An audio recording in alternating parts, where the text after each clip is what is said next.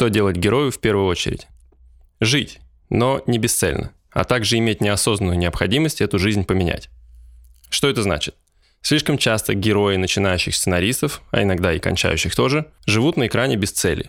Типа так реалистичнее. Работа, быт, досуг, ничего сверхъестественного, в общем, ближе к народу. Почему-то никто не задумывается, что если близость к народу прям так уж интересна, то зафига вообще ходить в кино и читать книги. В жопу реалистичность. За реалистичностью идите на улицу и наслаждайтесь, а кино должно быть интересным.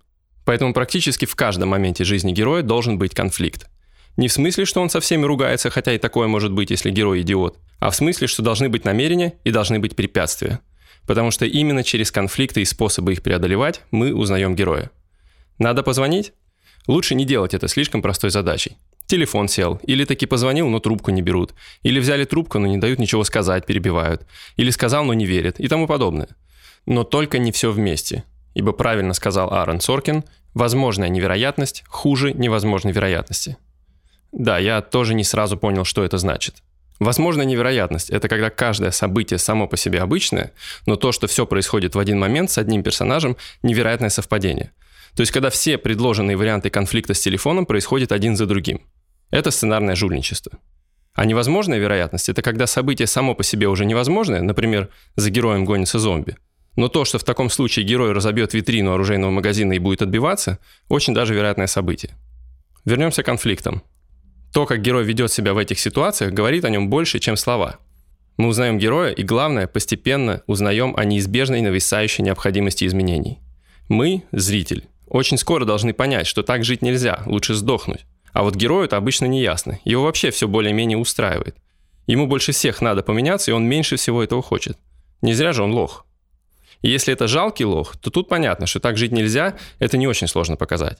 Если это лох обыкновенный, то чуть сложнее. Обычно у него вроде все в шоколаде.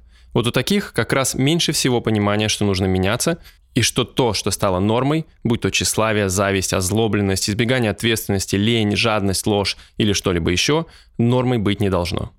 С суперлохами та же самая история, только гипертрофированная. Если гордыня, то на грани смерти. Сдохну, но останусь супергордым лохом. Если озлобленность, то косить всех направо и налево во имя мести, заливая кровью и без того ослепшие глаза. Ну и так далее. И эта канитель должна происходить до великой киношной случайности, о которой поговорим в другой раз. А пока пусть ваш герой поживет. С намерениями и препятствиями. Кстати, часто можно услышать рекомендацию расписать всю биографию героя от рождения до момента начала истории. Стремная штука, я бы посоветовал не заморачиваться с деталями биографии. Есть огромная вероятность придумать что-то, на ваш взгляд, очень забавное и клевое, типа привычку с детства, и пихать это туда, где это нафиг не нужно. Кроме того, пытаясь это все придумать, можно так задолбаться, что не хватит сил на основную историю, и вы закончите писать, не начав. Оставьте детали биографии до момента, когда сама история потребует это продумать. А вот то, над чем и правда стоит подумать сразу, так над этим мы подумаем в следующий раз. С вами был Игорь Пчук, и вы слушали, грубо говоря, про кино.